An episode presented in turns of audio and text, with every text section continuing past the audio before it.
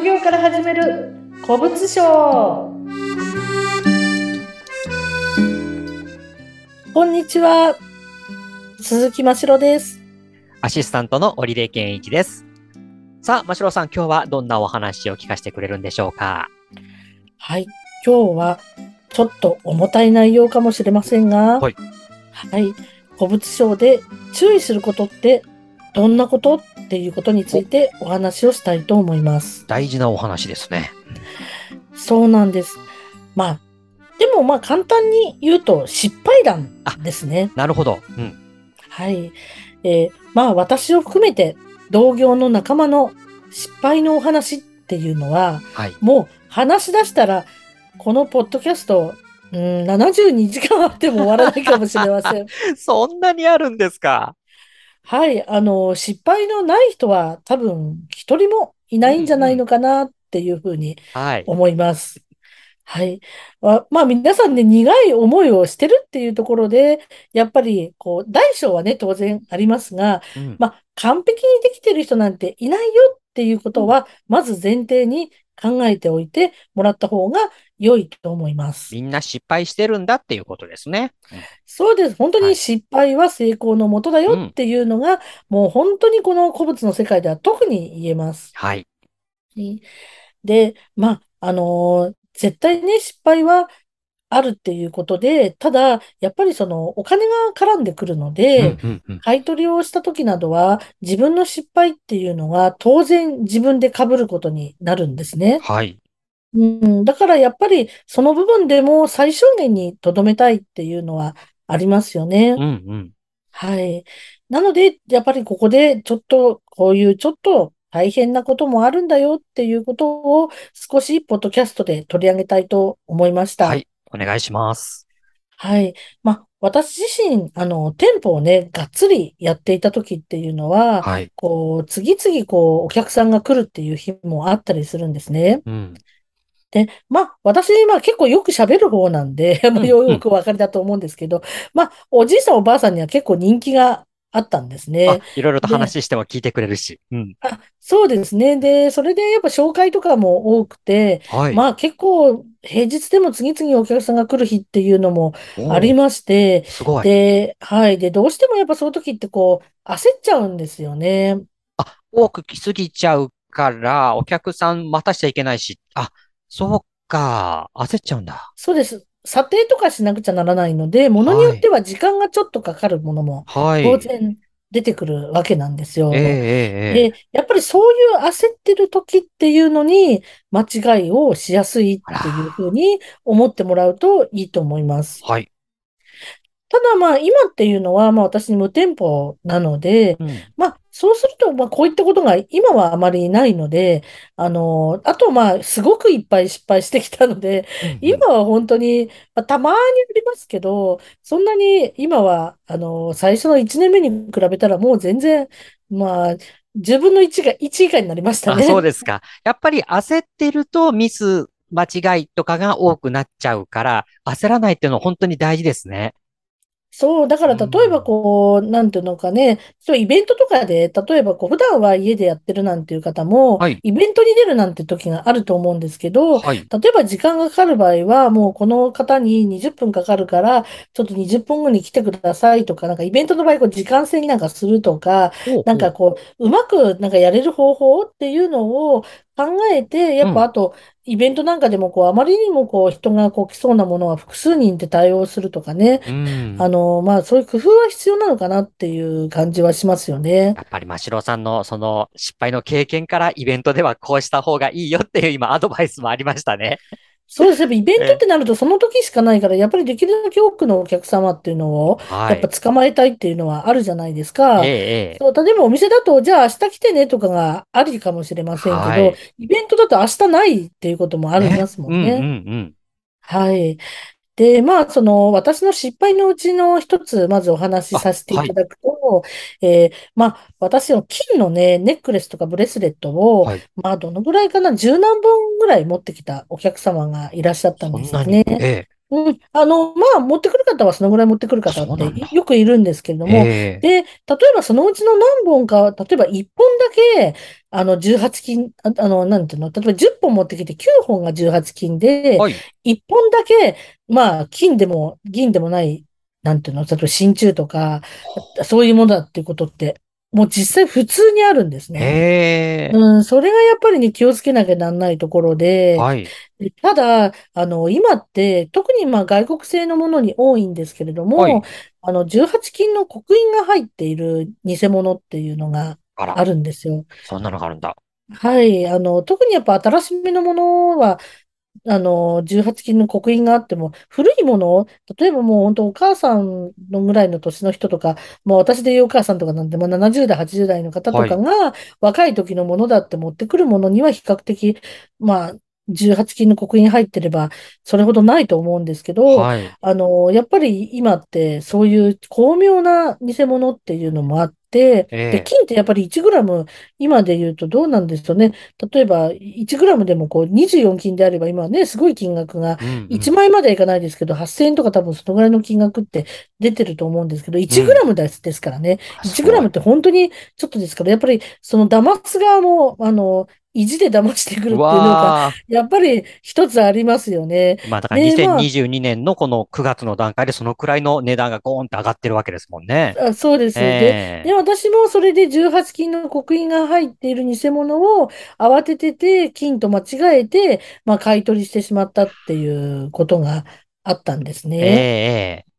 ただ、これは自分が悪くて、あの、今、ほこれも本当によくあるんですけど、はい。金っていうのは、いくつか検査をすることで、はい。本当の、本物の金ですよってことがわかるんですあ、ね。検査があるんですね。ええ。はい、あの、これはもう同業者だったら、はい。まず、あの、誰でも知ってることっていうか、もう基本中の基本なんで、そういうの宝。石の。はい。はい。で、検査がまあ、いくつかあって、まあ、そのうちの一つを、まあ、他のものがもう明らかにその検査やって大丈夫だ、金だったんで、それはい。は金の検査を一つサボっちゃったんですよ。あら、たった一つサボっちゃったから。そう、それが偶然、運の悪いことに金じゃなかったっうていうわー、そうなんもう、なんだ。よ。しかも結構太、太いっていうか、まあそんな、ずぶっ、ものすごく太くはないですけど、10万円以下のものだったんですけど、ブレはい。スレットで。ええ。もうよく覚えてますよ。やっぱり失敗したものはよくそうそう、覚えてるんですね。う覚えてます。ん。どういうのだったかもう しっかり覚えてます。目を閉じれば思い出す。そうそうで、それで、あの、まあ、買い取ってしまったってあいうことらで、ー。えそうなんです。だからね、まあね、刻印が入ってるっていうことだけで安心はえ。できないので、ええ。やっええ。ぱりそういったことも講座ではしっかりとやっていはい。きます。はい。もうね、たはい。った一個の検査をサボって、それも基本ですもんね。基本をちょっとサボっちゃったからそういうことになったので、皆さんに。はそういうね、失敗はしてほしくないですもんうんね。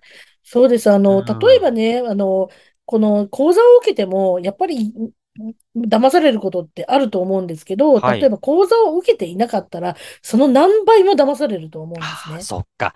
ね、基本を知らないとなんか騙されちゃうっていうことですもんね。そうなんでうす。まん。あ、あとよくお店とかで言うと、よく閉店間際に現れて、うん。せかすお客さんはやばいとかね、なんかそういうのよく俗に言う、まあ、言うんですけど、そうか。あの、うん、そんなのも、閉店間際に来て、ええ。で、それで、あの、金をその買い取ってくれって言って、やっぱりこう、微妙にこう、うまく混ぜてあったりとかして、まあ、数本ははあ。本物の金が入ってて、ええ。なんか男の人とかで、ちょっとこう、ちょっと口調が悪くて、お前ええ。早く早くしろよみたいな感じで、なんか関西弁でこうまくし立てたりとか、はい。とか関、関西弁を悪く言ってるまあわけじゃもちろんもないです。ちろん。うあの、んうん。迫力があるってそう意味でね。そうそうね。ええ。あの、そう、あの、そういう感じの人とかだ、な私の場合は、例えばもう、例えばもし自分が今もしそういう目にあったら、はい。もうちょっとそのまくし立てる時点でちょっと怪しいので、あ、ちょっととてもじゃないけど、この時間内に、もうだんだんどのぐらいの時間でできるかってやっていけばわかるんで、検査とかそういう時間をするのもじ、ね、自分の中で、あ、だいたいこのくらいうんの時間かかるなっていうのが分かってくるんですね。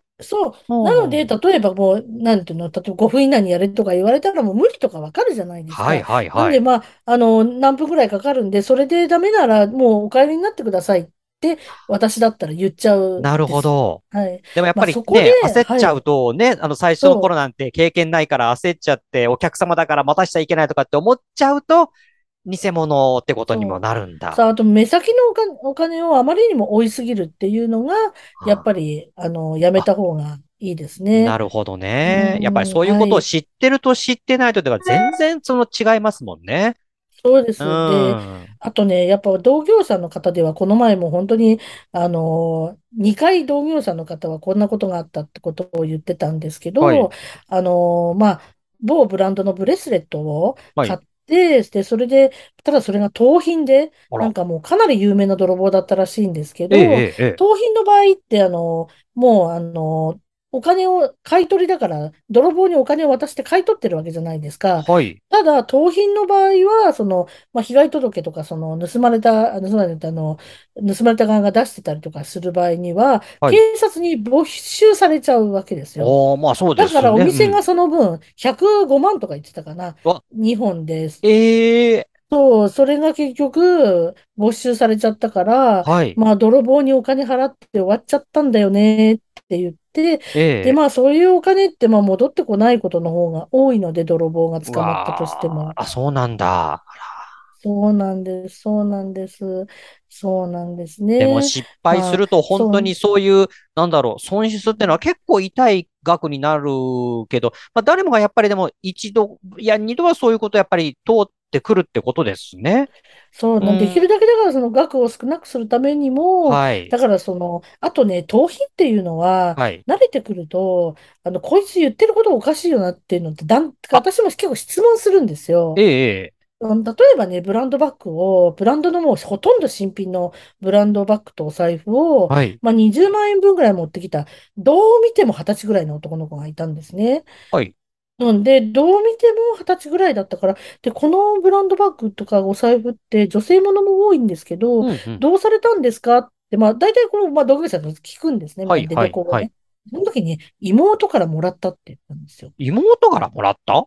でも、ありえないでしょ？だって20歳、20歳の男の子でしょ？そうですよ。どういう妹って言ったら妹かよ。20歳以下で、なんか変ですね。うん、そう。でも私はその時点でおかしかったので、うん。なのでもう、あの、もうとんでもない低い金額を言って、まあ、はい、うちこれぐらいでしか買えません、みたいな感じで言って、うん。そしたらもうわかる、その金額じゃいいですって言って帰ってったんですね。はい、はい。うん、でもまあ、あの、一応その後で、やっぱり警察から連絡があって、まあええ、そういうなんかこう、泥棒がきとか、まあそういうのを、そういう売りに来てる子たちは多分インターネットで雇われたとかそういう人たちだとああ、思うんはい、ですけど、はい、ええ。末端だとは思うんですけど、例えば警察から連絡があったので、あの、防犯カメラのデータは提出しました。あ、そうか、こういうことがありましたっていうことでね。はい、あの、ちょっと見えないように、うちも顔かなりアップで映るように、あお、の、やってたんで、ええ、ええ。かなり鮮明にね。だあ、からもう、バッチリ。うん、映っちゃった。はい、あ映し、映しの、てたんですね。そうですね。あと、うん。会話も全部録音されてるの。録はい、音と録、まあ、録画なんで、ええ。あの、会話も全部入ってるので、